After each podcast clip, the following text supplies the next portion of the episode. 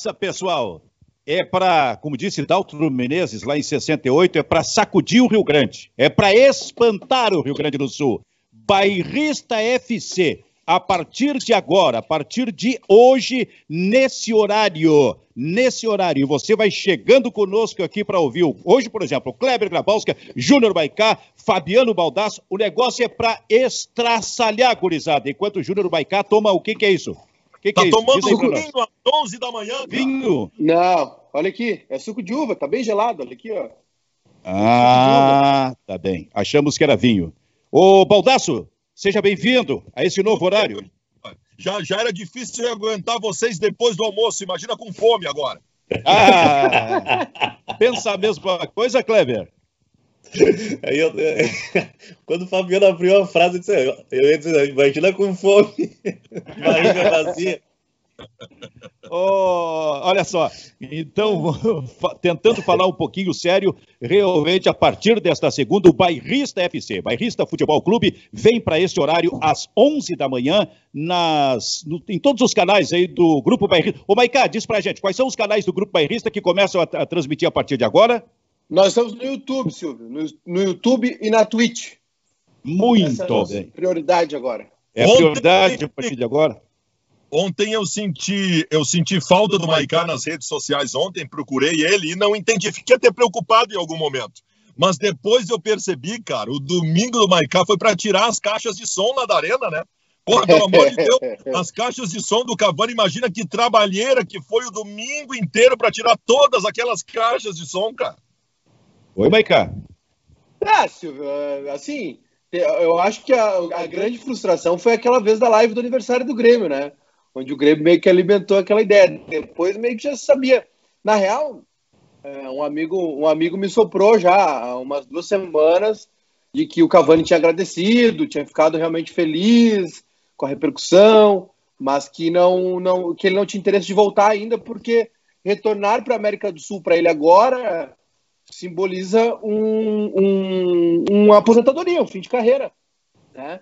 um, um final de carreira para ele. Ele acha que ainda tem alguma coisa para disputar na Europa. E aí ele acabou fechando com o Manchester, né? Só que aí é o seguinte, ontem tomou o Manchester tomou 6 a 1 a repercussão é a pior possível. O, o Tim Vickery deu uma entrevista lá, que estava lendo agora na Sky Sports, é, dizendo que é, beira o desespero essa contratação do Cavani pelo Manchester, porque o, o Cavani estava lá há quase três meses sem clube, né? E foi contratado no último dia da janela. Realmente foi a última das últimas opções do Manchester. E o Cavani fez a opção dele, né, Silvio? Já sabia, o Grêmio já sabia. Antes do Grenal, do Beira-Rio, o Grêmio já sabia que o Cavani tinha recusado. Tanto é que o assunto cessou.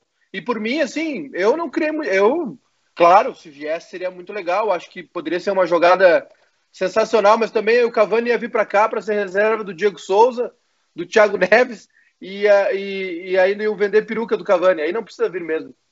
Tá, então tu não queria o Cavani? Queria, eu queria. Ah, tá bom, tá bom. Essa do Manchester United, do desespero do Manchester em relação ao Cavani, isso é interessante. O que, que acontece com o Manchester dentro de campo?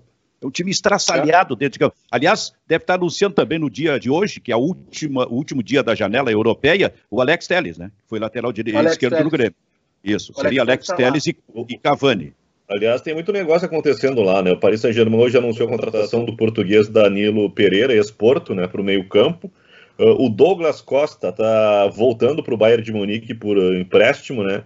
E o Barcelona está fazendo uma força para contratar o Memphis Depay, né, do Lyon, o destaque do Lyon. Só que para contratar esse jogador, ele tem que mandar embora o Dembélé, né? E, a, e essa é a dificuldade do Barcelona no momento.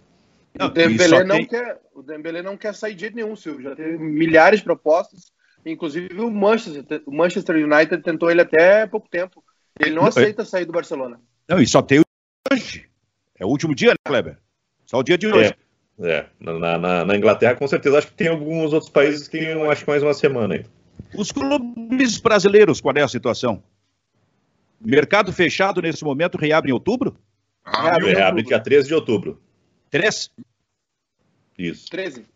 E por falar Isso. em negociação, o Inter está acertando os últimos detalhes da venda do, do Edenilson. Uh, tem uma questão da, da, da, da, forma de pagamento, porque o time que está comprando o Edenilson é caloteiro. É o time que comprou o Marcelo Groy do Grêmio e não pagou. É o Al Ittihad. Então o Inter está se. se a, a, o valor da proposta já está aceito. É, é 25 milhões de reais, 4 milhões e meio de dólares. Mas o Inter quer ganhar uma boa parte disso antecipado para não correr risco. Bom, é, na, na, semana, semana passada, é, eu falei aqui lá pelo meio da semana, é, lembrando que tinha o Grenal no sábado, e eu disse: o que vai restar do Grenal, afinal de contas? Então eu quero começar com o Baldaço. Para ti, o que restou do Grenal em Baldaço? a mim, a mim assim, ó, me resta preocupação com a produção do Inter.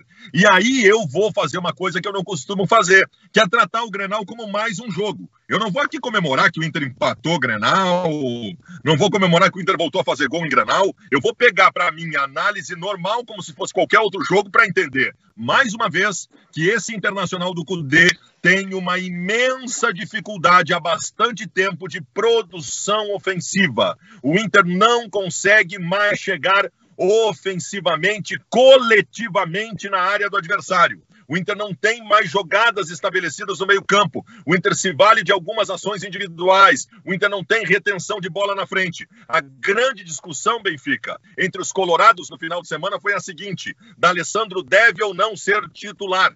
porque o D'Alessandro mais uma vez entrou e melhorou o meio-campo do Inter. E eu considero isso absolutamente preocupante, simplesmente por fazer uma recuperação do que foi o começo do ano, quando o Internacional se acertou e começou a jogar bem. O Inter do Cudê, quando jogava bem, quando começou a buscar aquela intensidade antes da pandemia, o D'Alessandro foi perdendo espaço. O D'Alessandro nunca foi escalado no meio-campo do Inter pelo Cudê. Ele era escalado no ataque. E mesmo no ataque, o Galhardo daqui a pouco apareceu bem antes da pandemia e tirou o lugar do D'Alessandro. Se o D'Alessandro voltar a ser solução, é porque muita coisa deu errado. Eu tenho muita preocupação com o Inter. O Inter não produz ofensivamente, Benfica. Bom, então a pergunta que eu gostaria de fazer ao técnico Gudê, eu faço para ti. Por que essa queda brutal de rendimento do Internacional? Porque o Internacional não tem plano alternativo. O Internacional está há 40 dias tendo adversários que jogam e marcam da mesma forma. É simples, é muito fácil entender o que todos estão fazendo com o Inter.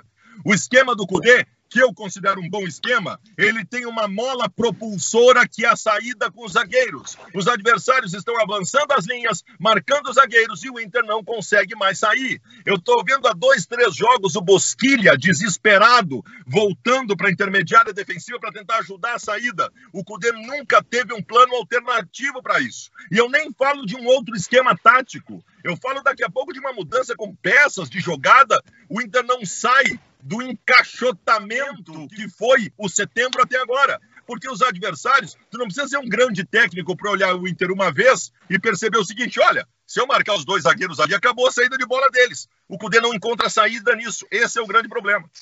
E para ti, Kleber, o que explica, afinal, essa queda de produção do Inter? Eu acho que faltou de alternativa, eu acho que falta, falta o Cudê sair um pouco de uma ideia que funcionou e que há muito tempo não dá certo. Acho que isso que o Fabiano falou, uh, é, acho que é o, é o, mesmo pensamento que eu tenho, né? De testar nova alternativa. Não precisa nem fazer uma mudança radical no time, mas uh, encontrar algumas outras uh, providências, né? Do, no fim, é, o, o Cudê ele recorre às mesmas peças sempre, não tem uma, uma, uma rotação e uma confirmação de, de algumas pessoas no, no plantel que poderiam ser mais úteis né? A gente está falando há muito tempo aí de Johnny, Nonato, eh, Peglo, Prachedes, e a solução dele é sempre Potker, Musto, Lindoso e D'Alessandro. Interessante, o Internacional é interessante. Aliás, um bebe vinho no programa? Não. Não? É ah, suco, tá. é suco, pô. Tá. Outro, bebe, outro bebe refrigerante, fez questão de mostrar, eu acho que ele deve ter contrato com esse refrigerante aí. Pior que não. Vou tirar a etiqueta aqui desse não, refri, porque não me paga nada. Ah, é. Ah, então, tá. é engraçado que quando a Baré Cola pagava para ele, ele mostrava. Agora que a Baré Cola parou de patrocinar, quando, ele tira. Quando, quando o Dolly Guaraná me pagava, eu mostrava, né? É, é. Ninguém vai reconhecer, Baldaço. Uma, o líquido preto com a tampa vermelha. Tá bem? Ué? Ué? Tu não tinha patrocínio da Minuano Limão também?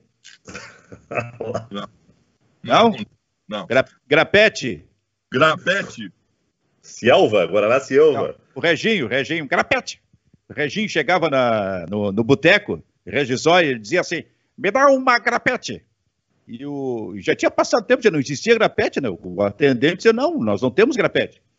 Muito bem, então me dá uma cirilinha, que era uma bebida lá de Santa Maria. Aí o atendente, não tem cirilinha. Bom, aí ele dizia para os parceiros dele, vocês são testemunhas. Eu pedi aqui refrigerante, eles não têm. Então me dá um martelinho, por favor. ele ia para sacanagem. Mas o, ainda falando do Inter, já botando o Baicá essa parada, o Internacional, nesse esquema do técnico, ele é assim, ó, ele é um time feito por compartimentos, né? Ele tem uh, a ideia dos zagueiros com saída de bola. Aí ele passa para os laterais, que é uma outra forma de jogar lá, que é importante para o treinador do Internacional. Aí ele vem para o primeiro volante, que é mais um departamento que se movimenta entre os zagueiros. Tenta sair, mas especialmente o Musto se movimenta entre os zagueiros. Ali ele vem com outro compartimento, que é a linha de três. Talvez o compartimento mais importante desses movimentos do Internacional.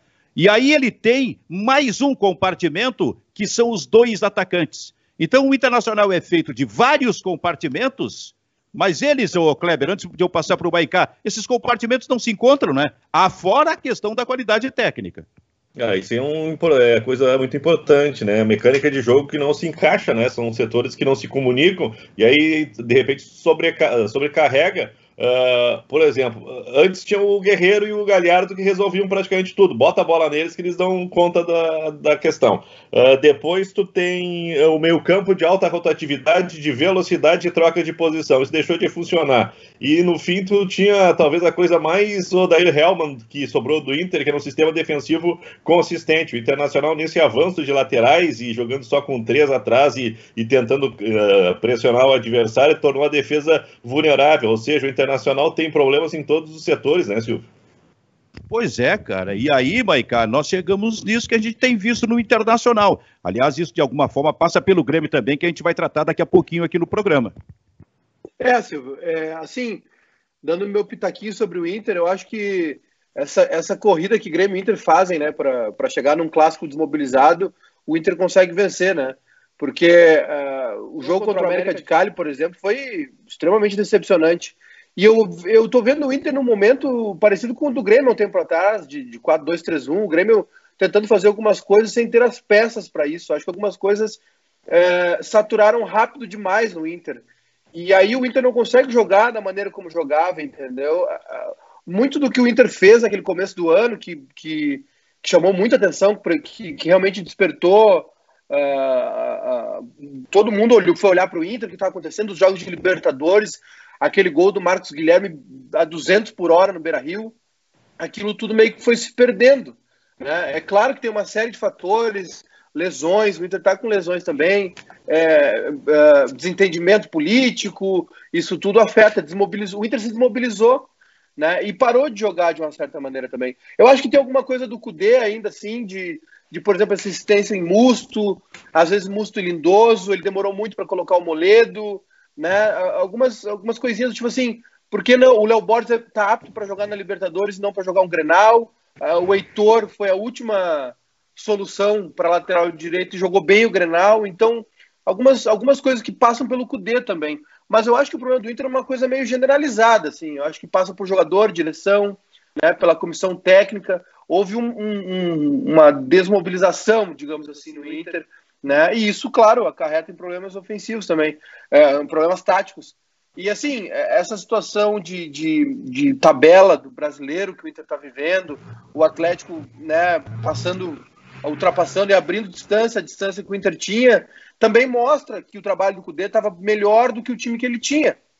Né? Eu, eu, eu, eu sei que o, o torcedor colorado está traumatizado com o início de campeonato sendo líder e depois perdendo o gás, mas nesse caso foi uma coisa diferente. Passou muito pelo, na minha opinião, passou muito pelo trabalho do Cudê, é, essa arrancada boa do Inter. Só que algumas coisas foram se perdendo. E o próprio Cudê também está falhando. Eu acho que o Cudê tem, tem, tem algumas coisas que ele precisa dar mais respostas, né? Dentro de campo, mudar esquema, mudar jogador, enfim, apostar um pouco mais na gurizada. Então, para mim, Silvio, é um problema generalizado. Ficar só nessa de, ah, tem que contratar, tem que contratar, tem que contratar, acho muito pouco. Eu acho que o Inter tem um plantel melhor do que nos últimos, sei lá, cinco anos. Pois é, e por isso mesmo eu dou a maior responsabilidade, Maicá, para o treinador, cara. É assim, ó, nós fizemos aqui ininterruptamente programas diários durante quatro meses do isolamento social. Em nenhum momento aqui, desafio para todos vocês. Em nenhum momento aqui foi pauta a falta de qualidade do grupo do Internacional. Nos quatro meses da pandemia. Nunca foi pauta nesse programa. A pauta nesse programa do Inter era: será que o Inter consegue voltar em alto nível como estava antes? Por que, que agora falta de qualidade do grupo virou pauta? Virou pauta porque o treinador perdeu a mão. E olha, tá falando aqui quem não quer a saída do Cudê. Eu não quero, eu tenho medo da saída do Cudê. Eu prefiro continuar cobrando o Cudê, ele é bom treinador, embora tenha perdido a mão. Tá? E tem todo um processo, é a Rádio Grenal fazendo campanha pro Abel, é a Rádio Gaúcha fazendo campanha pro Dunga. Eu tô fora disso. Eu quero a permanência do Cudê. Eu quero o Cudê como técnico do Inter, quero cobrá-lo a cada jogo. Agora, para mim, a responsabilidade maior de ter perdido a mão, de não ter encontrado alternativas, como o Kleber disse, é do treinador. É do treinador. O grupo, ele tem deficiências, mas ele é qualificado o suficiente para ficar brigando na ponta de cima em todas as competições. E, no entanto, o Inter de setembro para cá é um time com campanha de rebaixamento, cara. Isso tá errado, tá errado. É. Silvio, engraçado, ontem eu tava vendo Atlético Mineiro 4 Vasco 1, mas assim, ó, se, se aquele primeiro tempo tivesse 70 minutos, ia ser 12 a 1. Né? Tamanha intensidade, a força. E a gente, quando o Inter ganhou do Atlético Mineiro por 1 a 0 né?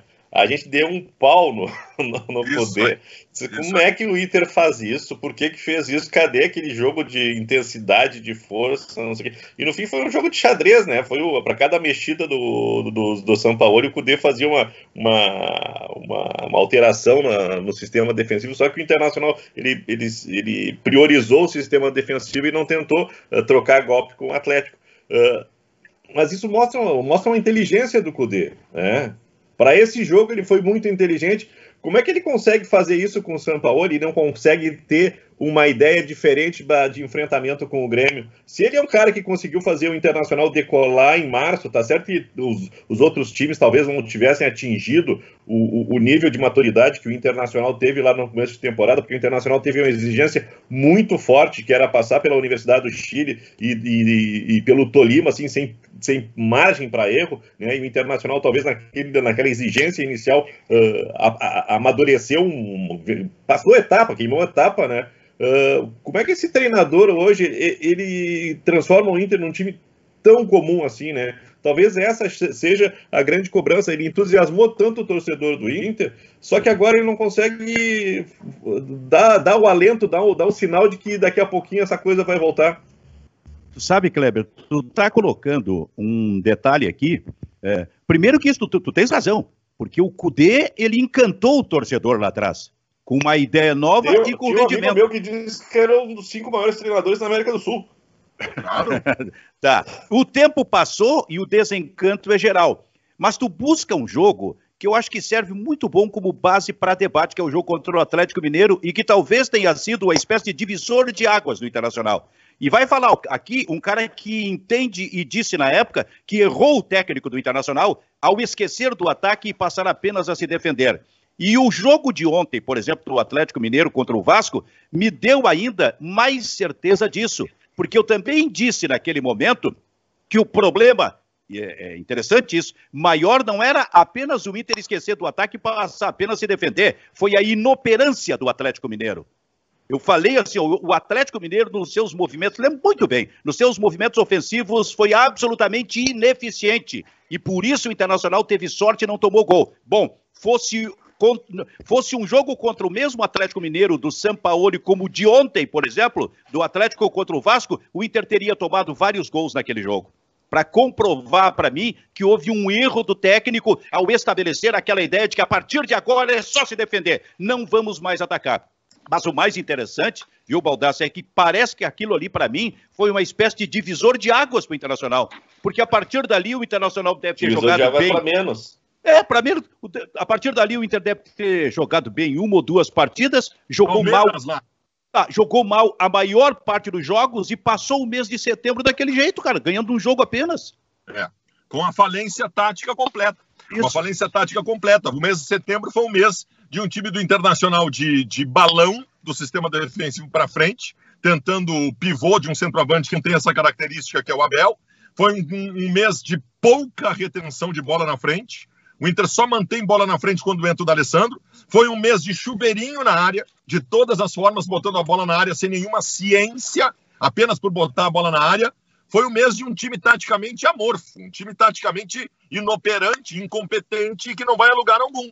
E o treinador, cara, acontece de o teu esquema ficar manjado, acontece. E aí entra a qualidade do treinador para encontrar alternativas. E o Cudê não encontrou. Nós tivemos um Grenal deste final de semana que foi a mesma coisa. O Inter melhorou bastante defensivamente. A entrada do Moledo melhorou o time, o Heitor foi o melhor em campo, beleza, legal. Só que o Internacional não consegue sair com qualidade e não consegue a manutenção de bola na frente. Quando sai o Musto, expulso, e entra o D'Alessandro, o Inter tem de novo o brilho de alguém com qualidade para fazer algum movimento. E eu vou repetir: se o D'Alessandro, com 40 anos, virar solução, é porque tem muita coisa errada.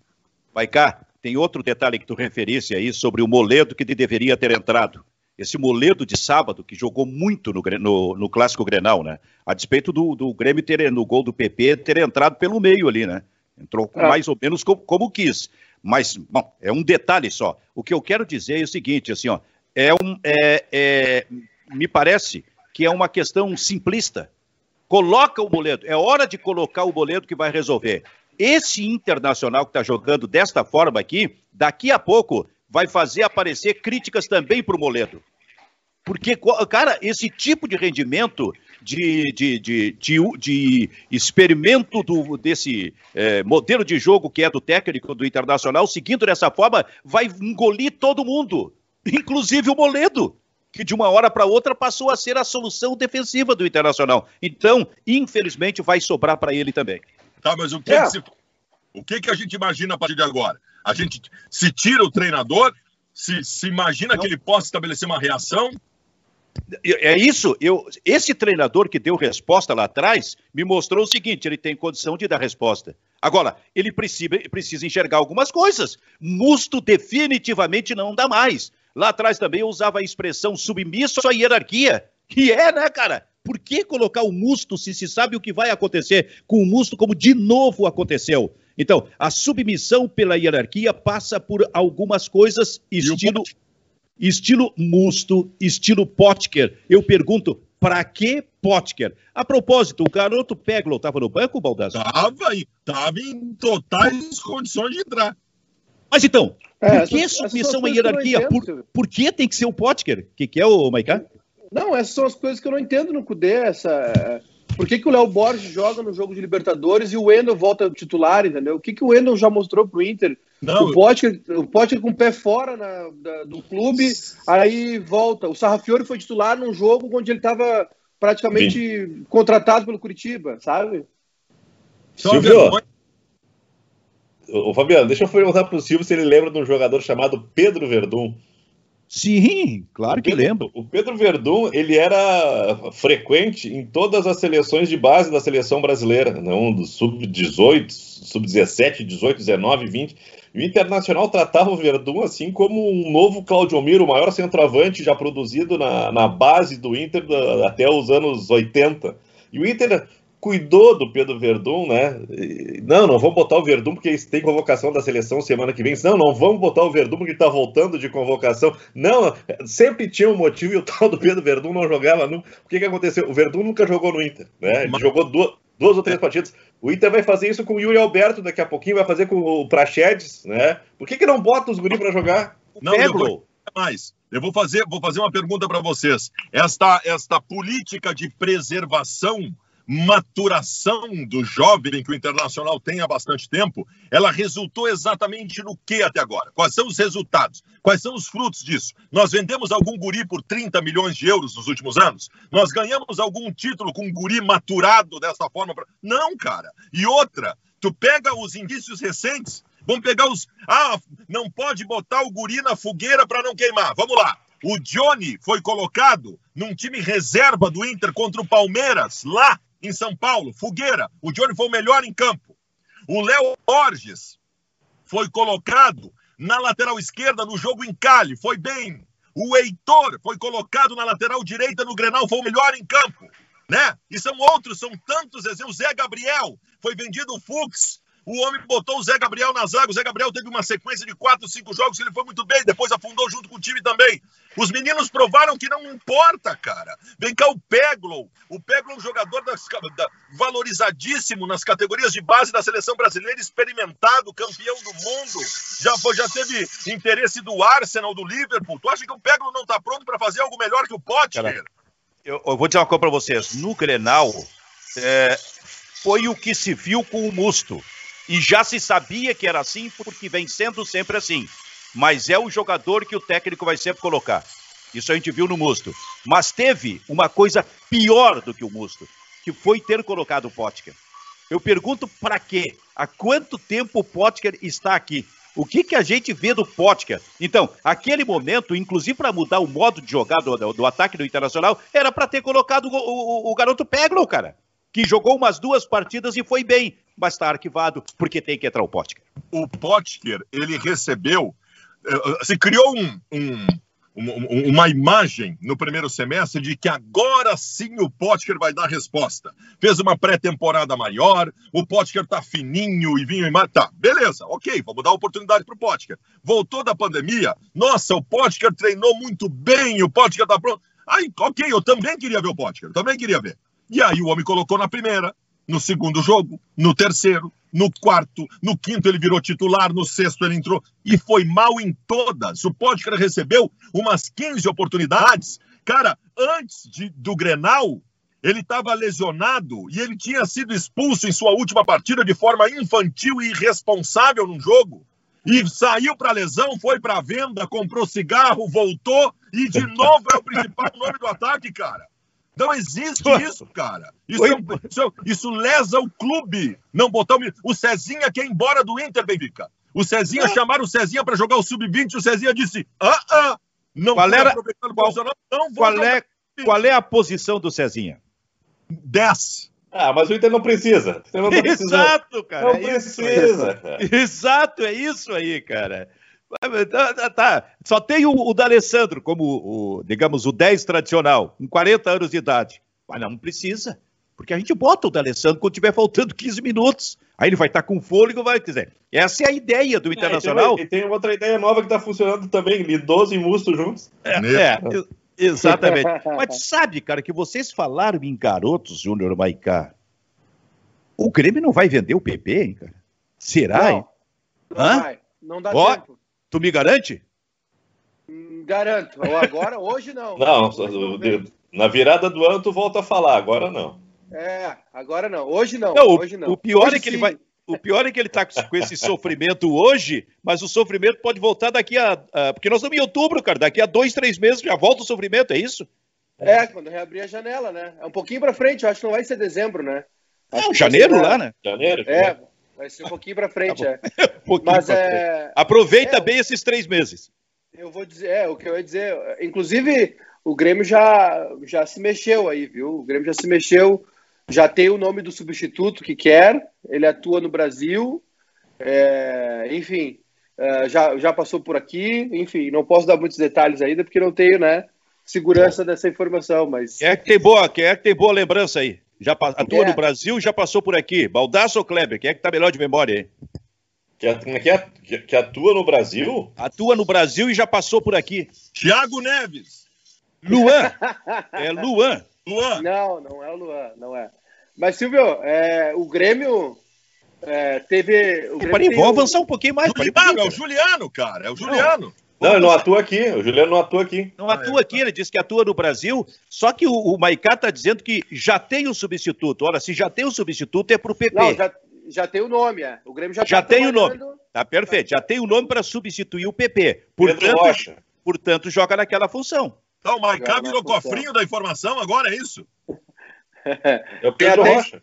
tem até estátua em Porto Alegre. Ou é o Renato. Opa, Pedro, Pedro Rocha. Ah, o Grêmio vai é contratar o, o laçador. O Grêmio vai contratar o laçador. É Com ou sem máscara?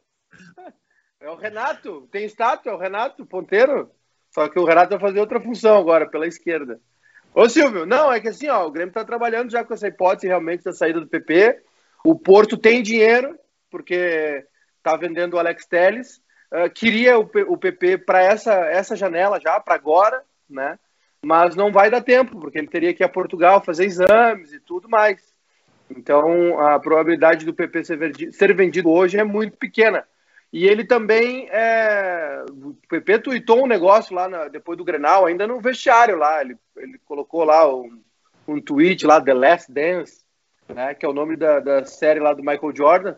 Não sei se ele se referia ao último jogo dele ou ao último Grenal. Acho que ele está falando em relação a ser o último Grenal que ele disputa, né? Mas o, a informação é que o Porto realmente tem, tem muito interesse no PP, vem negociando, o Grêmio não baixa de 20 milhões de euros o pedido, o Porto chegou a 15, né? 20 milhões de euros é o que o Porto vendeu o Alex Telles aproximadamente, a informação, o valor, né, que se trabalha lá é esse, que o Manchester pagou 20 milhões de euros. E agora sobre o PP, Silvio, e, e o, sobre o Grenal, o Grêmio não, para tem aí. sorte. Não, para aí, para aí. Para aí. É. Eu quero sobre o Pedro Rocha. Já que tu trouxe a informação, tu deve ter mais detalhes. Nós vamos ter que esgotar isso aí. Tá, é assim, ó, ah, uma fonte muito confiável, né? É, perguntei para ele, perguntei sobre o Juliano e ele disse, ó, ainda não tem nada, mas vou te dizer outro nome que o Grêmio trabalha, que é o Pedro Rocha. Mas assim, o Flamengo quer que o Pedro Rocha fique, né? O, Pedro, o, o empréstimo do Pedro Rocha termina em dezembro, né? Com o Flamengo. É, ele, ele pertence ao CSKA, né? Ele tá no CSKA Moscou, né? É esse o time dele, né? É o é. CSKA. Ele é, é o CSKA. E o empréstimo dele termina em dezembro. E aí vai ter uma outra rodada de negociações para comprar é muito caro, é 10 milhões de euros. O Flamengo quer que ele fique, né? Já teve um, já tem uma conversa também. E aí tem essa disputa, mas o Grêmio tem o substituto ideal aí, que é o nome que o Grêmio gostaria de ter para o lugar do, do PP seria o Pedro Rocha, mas tem toda uma negociação pela frente, né? Uh, é, para trazê-lo para cá, com o time da Rússia, ver se ele não vai renovar com o Flamengo, né? A gente sabe, o Pedro Rocha tem um apego especial por aqui. Ele começou a jogar mais agora com os rodízios que o Domenech faz, ele passou bastante tempo no banco, né? Tá, tá, tá na ponta dos cascos, a informação que essa fonte me passou é essa, que ele tá na ponta dos cascos e demora um tempinho de readaptação, mas que para ele já foi. Agora ele está jogando realmente, está com um ritmo de jogo. E aí esse seria o nome. Mas assim, o Grêmio precisa fechar a negociação lá na frente, né? Precisa vender é, o muita PP. Coisa. Muita coisa. Tem, mas tem, o nome tem... que o Grêmio gostaria de ter tá. para substituir o PP seria a volta do Pedro Rocha. Quer dizer, tem muito capítulo para ser assistido. Agora, Kleber, tu quer ver uma coisa? Não é fácil substituir o Everton. Olha, cara, eu diria que é muito complicado, muito difícil. E eu achei que o Grêmio ia viver por momentos, por não ser fácil, um drama em relação a isso aí, mesmo sabendo de, de todo o potencial do PP. Mas o PP está me surpreendendo positivamente. É, não apenas por mostrar a qualidade dele, mas por assumir essa condição de protagonista desses movimentos de ataque. É como se ele batesse no, pe no peito e disse: é comigo. E aí a bola vem para ele ele vai para cima, ele tem velocidade, ele dribla como Everton da ponta para o meio. Então, essa me parece ser, nesse momento, a melhor notícia do Grêmio, em ter no PP um bom substituto realmente para o Everton, hein, Kleber? É, o PP, não sei se ele pegou um atalho ou pegou o caminho mais difícil, mas ele se consagra a partir da, do protagonismo nos grenais, né? Ah, coisa que o Everton, por exemplo, não tinha. O Everton criava a jogada, mas não decidia o clássico. Né? O, Everton talvez fosse uh, muito mais garçom, muito mais o jogador da assistência do que da conclusão. E já tem. Tá... Já tem mais gol do que o Everton em Exatamente, né? Exatamente. Uh, e, e, talvez num curto espaço, onde o Grêmio não vem bem, né? O PP ele consegue se salvar, né? E, e talvez ele consiga ser o que o Everton foi durante muito tempo. O time tá mal, bota a bola no Everton que ele ele vai resolver pra gente. E o PP tá fazendo isso, pelo menos em Grenal. E tomara que essa confiança que ele pegou, esse alto astral, né, e esse protagonismo, uh, sirvam também para Libertadores, Copa do Brasil e a sequência do Campeonato Brasileiro, porque o Grêmio carece de uma mecânica de jogo de qualidade ofensiva. O Grêmio, durante muito tempo, resolveu o gauchão na, na, na, diferença técnica de estrutura contra times pequenos e deu a impressão de que o Diego Souza poderia ser uma, um, um, jogador que resolvesse também no Campeonato Brasileiro. Nada disso, nada disso. Quem está resolvendo é o Alisson, né? muito contestado pela torcida, né? uma espécie de patinho feio, e agora o PP. Ô Baldasso, sobre essa questão do PP, o nosso amigo Potter, Luciano Potter, foi surpreendentemente genial depois do Grenal. Eu digo surpreendentemente é para provocar, para sacanear mesmo. Ele tem, o Potter tem lá o seu talento. Claro que não é o nosso. Ele dificilmente vai alcançar o estágio que nós alcançamos. Mas ele tem lá o seu talento e foi surpreendentemente lúcido, porque ele colocou no Twitter assim: atenção, eu acho que é Futebol Clube do Porto, né? Portugal. E botou lá e marcou. Este aqui é o jogador. Este PP já tem mais gols do que o Everton em Grenal. Então, esse, eu estou usando outras palavras, mas foi isso que ele quis dizer. Esse é o jogador para ser imediatamente contratado por vocês.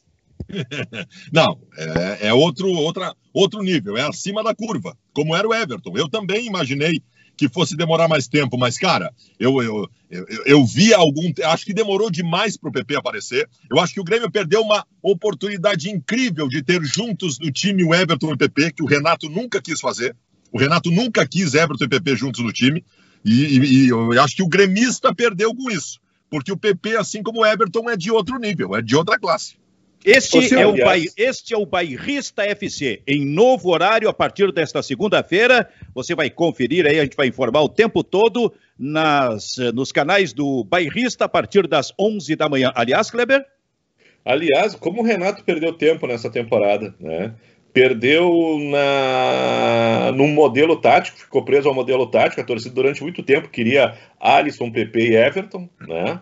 Uh, Renato o tempo todo apostou uh, no Diego Souza e o Renato ele deu uma, fez uma reclamação sábado, que é depois do Grenal, dizendo que era muito difícil, que não tinha tempo para fazer isso, para fazer aquilo, né? Uh, mas ele perdeu muito tempo também de birra brigando com o Jean-Pierre e apostando no Thiago Neves. Então tem muita coisa que não funciona no Grêmio por culpa do Renato. Júnior. Ô, Benfica, Oi. Deixa eu dizer uma coisa para vocês. Nós é. passamos meia hora do programa aqui dando pau no Inter e o Grêmio agora e o PP e não sei o quê. O Grêmio não jogou nada, o Grenal também. Vamos deixar claro isso aí, né?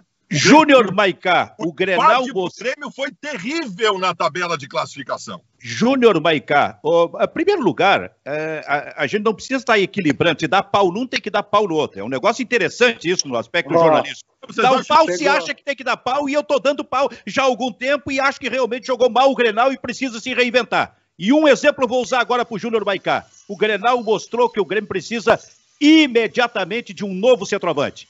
Porque ah, esse que o, que o, Kleber referiu aí e que eu cheguei a elogiar foi bem no Campeonato Gaúcho, mas simplesmente desapareceu e está vivendo o Diego Souza de alguns movimentos, tipo a participação no gol do PP ou um cabeceio que ele deu para trás na partida pela Libertadores que o PP fez gols e os gols desapareceram desse teu centroavante, Diego Souza aí, Júnior Maicá. É, quando eu ia, quando estava falando do PP ali, né, Silvio? é, eu ia dizer, o Grêmio teve sorte, sorte e mérito, na verdade, né? Uh, de produzir um jogador com a mesma capacidade ou parecida que a do Everton, porque é um cara que resolve os problemas do Grêmio. O Grêmio tinha um jogador uh, diferenciado, que era o Everton, né? Que quando saiu deixou muitos problemas para o Grêmio, porque ele era realmente virador, um cara que levava o time à frente. E aí agora o PP se destaca dessa maneira. É, é, é mérito o trabalho do Grêmio de, de formação de jogador, mas, assim, é, isso acaba maquiando muita coisa, escondendo muita coisa, né? O Grêmio precisa contratar urgente. É, a, a, a opinião nossa aqui, vocês sabem, é, a gente está falando desde o início do ano que o Diego Souza não é suficiente, né? E, e o Diego Souza está num ponto onde ele já meio que atrapalha o time, porque é, é muita lentidão para virar uma bola. É, é, o Moledo teve uma hora no Grenal que o Moledo faz um ombro a ombro nele e o Diego Souza que vai deslizando numa, numa pista de gelo, assim. Ele, ele não tem velocidade, ele é forte, mas ele não tem firmeza, né? Parece que ele está sempre uh, um tempo atrás. Assim. A bola aérea, sim, a bola aérea do Diego Souza é muito bom, realmente. No lance do gol, ele tenta dar um drible no meio dos dois zagueiros, né? E, e assim, é, o, Inter não, o Inter não entendeu ainda que para ganhar do Grêmio, pelo, pelo, menos não tomar gol do Grêmio, ele precisa marcar melhor as laterais, né? Porque o, o Grêmio ganhou todos os grenais, ou empatou todos os grenais do ano jogando pelos lados. O Grêmio é, é esse o estilo de jogo do Grêmio. E ainda mais agora sem Michael e Jean-Pierre, por dentro o Grêmio não existe mais. Porque o Diego Souza não faz isso, né? Não faz esse pivô. Eu até fiz um vídeo, Silvio, falando sobre o Grenal depois, que é justamente isso. Para mim, o Grêmio tem três problemas que ele precisa resolver. Um é o substituto do Michael, né? Que até naquela entrevista pós-Chile lá do Romildo com o Renato, a gente perguntou para eles, ah, não, pro presidente, ah, não, não demorou demais para o Grêmio fazer a, a reformulação, não demorou demais para o Grêmio contratar ou pensou mal esse ano. Ele até falou: ó, o Grêmio está é, numa reformulação, não, não se preparou tão bem. Foi algo assim na resposta. E isso passa por, por depender do Michael. Né? Um jogador que já no ano passado já não tinha condição física. Então o Grêmio não pensou no, no substituto do Michael, precisa contratar, porque não é o Robinho e não, e, e não é o Darlan. Talvez um dia seja, mas ainda não é. O Grêmio precisa se resolver com o Jean-Pierre, ver se ele vai jogar ou se não vai jogar, se ele tem que conversar com o Renato, se ele precisa ficar mais em casa. Agora tem o lance do Covid. E a terceira coisa que o Grêmio precisa fazer, porque assim, defensivamente o Grêmio está bem, na minha opinião. Defensivamente com o Jeromel e o Kahneman, com o Orejuela e ainda o Cortez, o Cortez ainda é titular, na minha opinião. E Lucas Silva, aquele meio de campo ali, precisa ser melhor ensaiado, mas eu acho que com o Lucas Silva entre as duas linhas, ou o Matheus Henrique, e o retorno do Jean-Pierre, por exemplo, o Grêmio já muda de figura. Jean-Pierre PP de um lado, uh, Maicon e Alisson do outro, com Orejuela. E aí a terceira coisa, claro, para mim, não, não, o Grêmio não tem esse jogador, não tem no plantel. O Grêmio precisa contratar um centroavante, precisa contratar um atacante né, bom, com qualidade, com, com, com retrospecto. Não pode ser. O Grêmio não pode. Né, precisa avaliar muito bem essa contratação, porque o Grêmio sempre erra muito nessa contratação. Ah, talvez o centroavante que mais deu certo foi o que o Grêmio menos tenha gasto, que foi o, Jael. Então o Grêmio precisa contratar sim o centroavante. Urgente, assim. É, é, Para mim, o principal problema do Grêmio hoje é esse: contratar um centroavante. E se o Grêmio conseguir trazer o Juliano e conseguir fazê-lo uh, jogar na função do Maicon, por exemplo, já é um acréscimo imenso. Ô Kleber, por favor, dá, um pau no Grêmio aí por exigência do Baldaço para empatar esse jogo, por gentileza. Um absurdo, esse time é um absurdo. Décimo. Décimo. Quinto. Décimo quinto. Décimo. Ah, e o Renato, e o Renato diz que vai decolar, que vai pegar cavalo Paraguai. Olha, Grêmio não tem mais condições de lutar pelo título, é mais um campeonato que o Grêmio bota fora e a torcida ainda cai na esparrela desse treinador que não ganha nada desde 2017. É uma vergonha, é todo, todo jogo o mesmo discurso. O, cadê o Jean-Pierre? Cadê o Maicon? Cadê o departamento médico? Não, não tem ninguém para indicar algum, algum reforço novo para o Grêmio. Cadê o Elias que está há oito meses sem assinar contrato? O Grêmio é uma vergonha. Tá bom assim? Tá bom, Baldasso?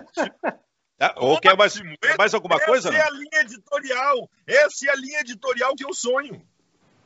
Qual?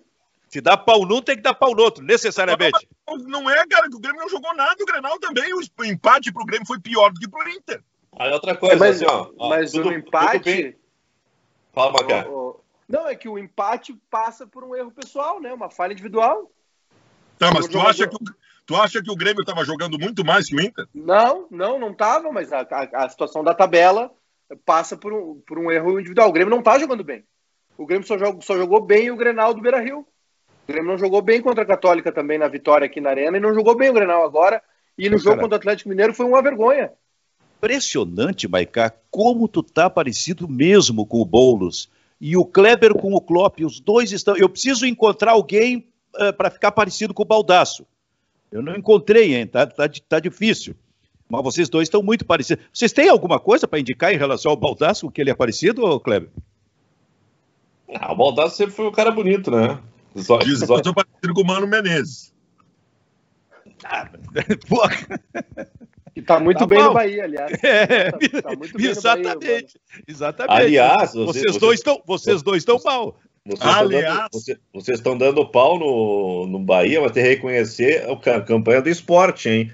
Quinto é. colocado. Jair Ventura é o principal responsável, um técnico que estava engavetado aí, né, com fome de. com sangue nos olhos, fome de viver, mas ninguém está elogiando o Thiago Neves. Ontem bateu um baita escanteio. e outra coisa, o, o Botafogo, cara, o, quando o Inter pegou o Botafogo, cuidado com os guris do Botafogo. O Botafogo é a sensação do campeonato. Foi olhar a tabela do Botafogo é lanterna, ou vice-lanterna. Então, então, eu, assim.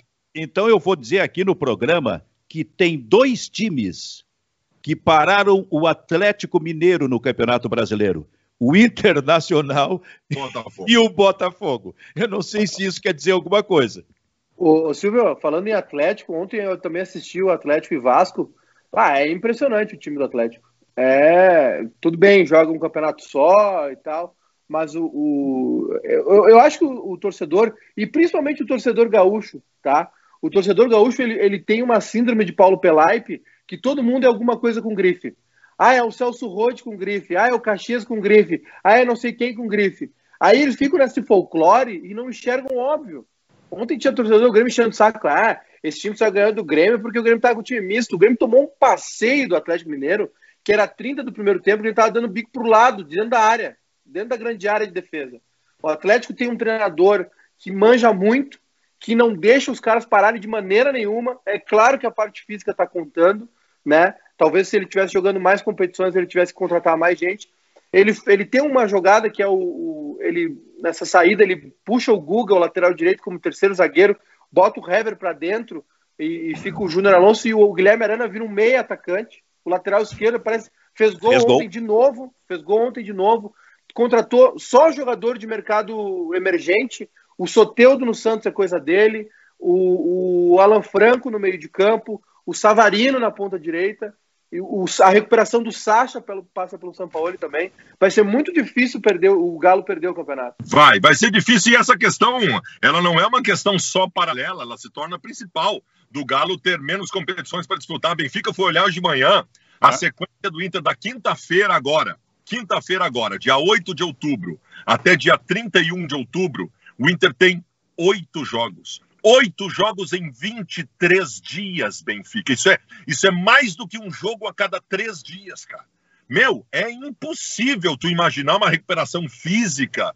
Tu vai ter que. O, o Cudê vai ter que encontrar soluções para o internacional em meio a um processo em que ele vai ter desgaste de jogador, vai ter que deixar jogador de fora num jogo para botar no outro e alternando o time titular e reserva. Em meio a toda essa dificuldade, ele vai ter que encontrar soluções para o Inter. Porque, cara, oito jogos em 23 dias é desumano.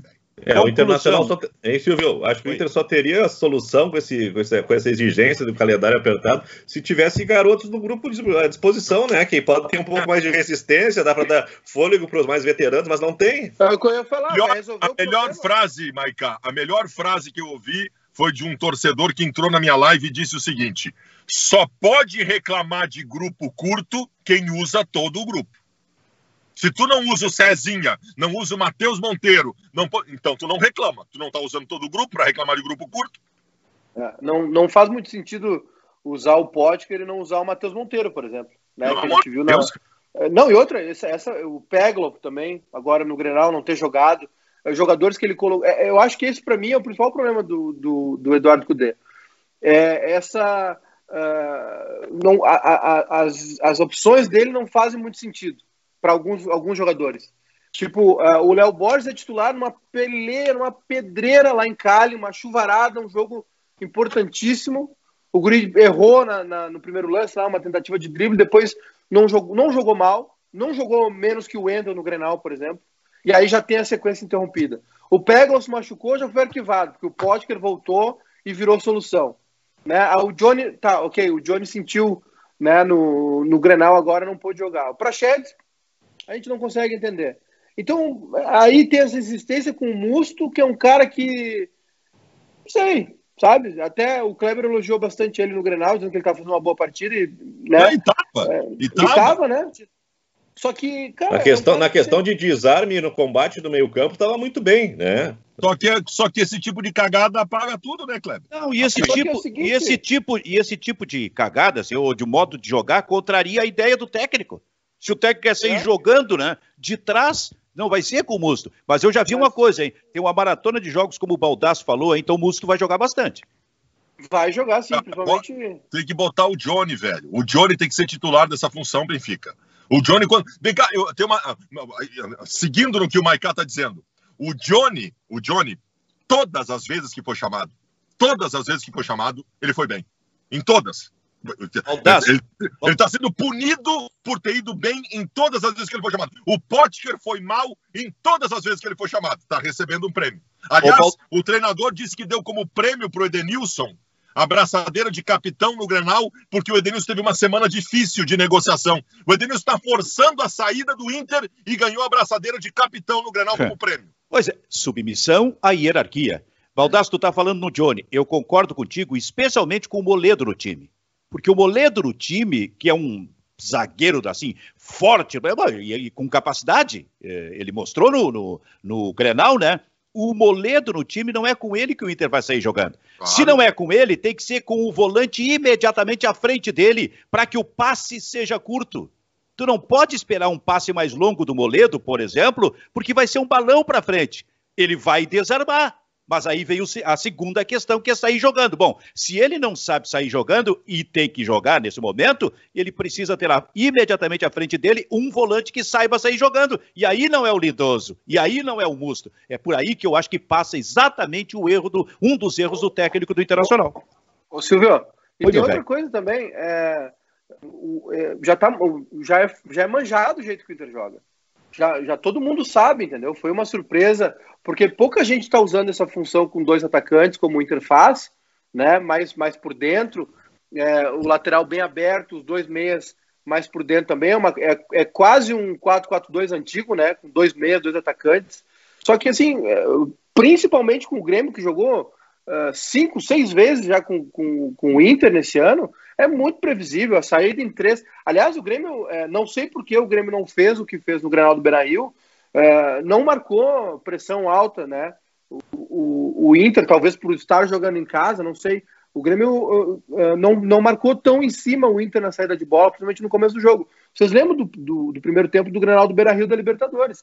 O Marcelo Lomba participou do jogo o tempo todo, dando bico para frente, porque o Grêmio quebrou a saída do Inter. E nesse, nesse Granal, o Grêmio não fez isso. Não sei se por é, parte física, não sei se por opção técnica né, do, do, Renato, só que o Grêmio podia ter feito isso. E é muito manjado esse esquema do Inter. É, a não ser que os jogadores se, se, se, se destaquem, né, se, se, se sobreponham ao, ao, adversário na qualidade, é muito fácil marcar o Inter. E outra, as laterais, de novo, o Grêmio ganhou todos os clássicos explorando os lados do campo, porque o Cudê solta os dois laterais sem nenhuma restrição, e o Grêmio joga por ali. todo, agora, ainda mais sem Jean-Pierre Maicon, o Grêmio não tem jogada por dentro. Nenhuma. Nenhuma jogada por dentro o Grêmio faz. Ô, Kleber, sabe, o Internacional, o técnico do Internacional precisa realmente surpreender. Não necessariamente trocando o modelo de jogo. Talvez trocando, mas não necessariamente. Mas ele precisa surpreender com alguma coisa. E eu acho que isso passa pelo meio é, especialmente nessa linha de três, onde ele entende que só tem que jogar com intensidade e nem com intensidade tem que jo eh, consegue jogar. Bom, eu pessoalmente já falei aqui que essa intensidade pode passar pelos dois do, do, do lado com, com um jogador que pense jogo no meio. Então, velho, se ele seguir com essa ali atrás e não escalar o Johnny, por exemplo, então o Musto tá fora, vai, vai escalar o Lindoso, eu vou te dizer uma coisa, é uma pena até que ele não tenha fôlego para aguentar tanto tempo assim. Mas eu não sei se ele não vai ter que ali adiante que, que experimentar o D'Alessandro nessa função pelo meio. Mas, com, os, o, com os, dois do, dos lados saindo com intensidade e o D'Alessandro fazendo aquilo que ele fez quando entrou no Grenal. Ele deu um lançamento, cara, pro Galhardo, que o Galhardo perdeu o gol, que ninguém consegue fazer no Internacional, porque ninguém tem essa criatividade que está faltando nesse movimento do meio do Internacional. E tem uma coisa, o, Kudê, não sei se ele percebeu, mas uh, ele, ele pode, ele, ele, tem à disposição jogadores com outras características. Ele pode mudar essa linha de, essa linha de meio campo. Ele tem o Prachedes, que, é um, que, é um, que, é um, que é um garoto, mas é um pensador, um jogador técnico, né? É um jogador de distribuição de jogo. Tu tem o Nonato, que é um jogador do, do passe curto de aproximação, né? Que dá, dá velocidade sem fazer correria, né? Tu tem o D'Alessandro com esse refinamento técnico. Tu tem outro tipo de volante. Tu, tu tem quatro jogadores para mudar a cara do meio campo. É. Né? Tu tem o, o Cezinha, que o Baltas tem falado Cezinha. aí, que é um Mas jogador o Cezinha não que vai ficar, o Cezinha vai, o Internacional vai deixar ir embora que nem o Luiz Henrique. É. Infelizmente. Como, eu, eu vou, como é que eu vou dizer que o Cezinha está errado? O Cezinha é chamado para o profissional, treina, treina, treina, não recebe uma oportunidade sequer para ficar no banco. Aí, de repente, chega alguém para ele e fala o seguinte: olha, nós precisamos de ti para jogar lá no sub-20, descer de novo. Não. Enquanto não me testarem aqui e eu for mal, para voltar para o sub-20, eu não vou. E não vai mesmo. Os empresários estão tentando botar ele no Botafogo. O Inter vai perder mais uma vez um jogador. Cara, eu vou repetir para vocês: teve jogo do Campeonato Brasileiro quando se machucou um monte de gente, que o Cudê formou o banco de reservas com dois goleiros e dois laterais direitos, porque ele não tinha gente para botar. Por que, que ali ele não botou os guris, cara? Por que, que não botou o Cezinho, o Matheus Monteiro, botou todo no banco? Mas que coisa incrível isso, cara. Isso isso está derrubando o Cudê. Essas coisas estão derrubando o Cudê. As convicções em alguns medalhões e a, e a, e a, e a resistência para a utilização de alguns meninos estão derrubando o Cudê. Que o Cudê consiga se recuperar agora que ele está pendurado numa corda. Sabe, ô Kleber, que eu fico pensando e traçando um paralelo com esse programa. Por exemplo, aqui nós não erramos. Aqui nós pegamos esses dois jovens, o Baldaço e o Júnior Baicá, e a gente dá todas as oportunidades para eles. É bem verdade que eles não conseguem aproveitar, Kleber, mas nós não podemos ser responsabilizados por não dar oportunidade para esses dois garotos, tu não acha? Mas a gente nunca desistiu deles. Pois é, é. mas eu acho que vai eu chegar o um momento que a nós vamos ter sabe, que desistir. Aí, a gente sabe assim, ó, o Baldaço erra, erra, erra, erra, mas a gente sabe que, que ali adiante o que, que vai acontecer? Ele Pode vai ser. errar de novo, a gente vai continuar gostando dele. E esse outro mas rapaz, vocês, esse outro rapaz aí, é a mesma coisa? Se, se, vocês me tirarem desse programa, me colocarem num programa para jovens, eu vou procurar outra emissora para começar a minha carreira. Quando eu era estagiário, quando eu era estagiário. Cezinha falou aí. Eu era estagiário da Rádio Gaúcha.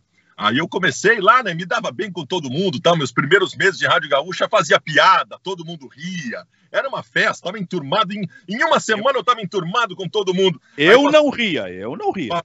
Dois, três meses o Kleber me chamou e falou: pô, cara, tô te chamando aqui para dizer que tu é um cara legal, tu tá, porra, tu tá divertindo o ambiente, é muito legal ter pessoas assim, mas eu queria saber de ti o seguinte: quando é que tu vai começar a trabalhar? Que é uma coisa que é importante no processo. Me deu, me jogou um balde de água fria. Aí eu me caguei todo, eu comecei a trabalhar de verdade. Não, aí quando tu te cagava, tu procurava alguém para falar, para ver o que, que a pessoa pensava.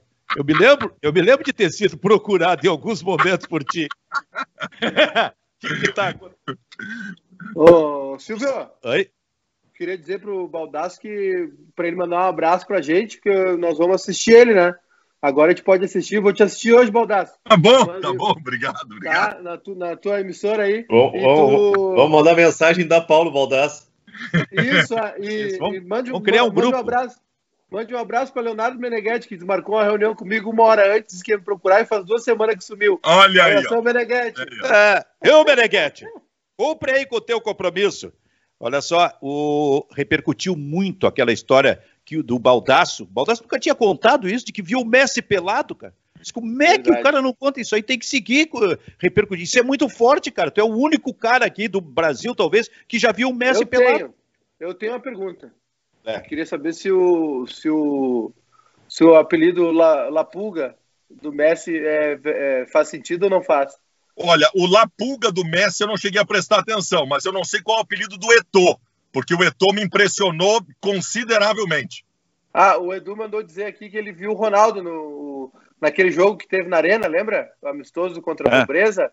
Ronaldo versus Dani, ele viu o Ronaldo pelado. Ele quem? O Edu, Ronaldo Fenômeno. Mas já gordo, né? Viu o fenômeno do Ronaldo. É, o Ronaldo já não viu o seu fenômeno, mas o Edu viu. Me lembra a reportagem antiga, uma... lá na década de 60, que abria a porta do, do, do, vestiário e os repórteres caíam tudo para dentro do vestiário e os jogadores. O Lauro Quadros entrevistava o Pelé tomando banho. Eu peguei é, o... Aí via tudo. Eu peguei o finalzinho disso, especialmente no interior. Vamos combinar uma coisa, meu filho, que isso era nojento, cara. Que bom que mudou. Pelo amor de Deus. Tu sentar, o jogador pelado sentado no vestiário e tu sentava do lado para entrevistar o cara pelado. Mas pelo amor de Deus, cara. Tá o, Edu diz, o Edu disse que o Ronaldo tem uma pimentinha tatuada na coxa. Deus do céu, cara. O Edu é não... verdade? O, Edu, o Edu não mandou dizer que hora a gente tem que terminar aí. Já, aliás, já passamos. Já, já, passamos? passamos. É. Tá bom, então. Bom, Baldasso, fala mais, porque lá na Band tu não contou ainda que viu o Messi pelado, ou contou? Não, não, não contei aqui. Tem coisas que eu só conto aqui, só conto ah, aqui. Tá bom, então. Gurizada, muito obrigado. Então amanhã nos encontramos às 11, porque agora é isso. O Bairrista FC nos canais do Bairrista, todos os dias às 11 da manhã. Tchau, tchau para vocês.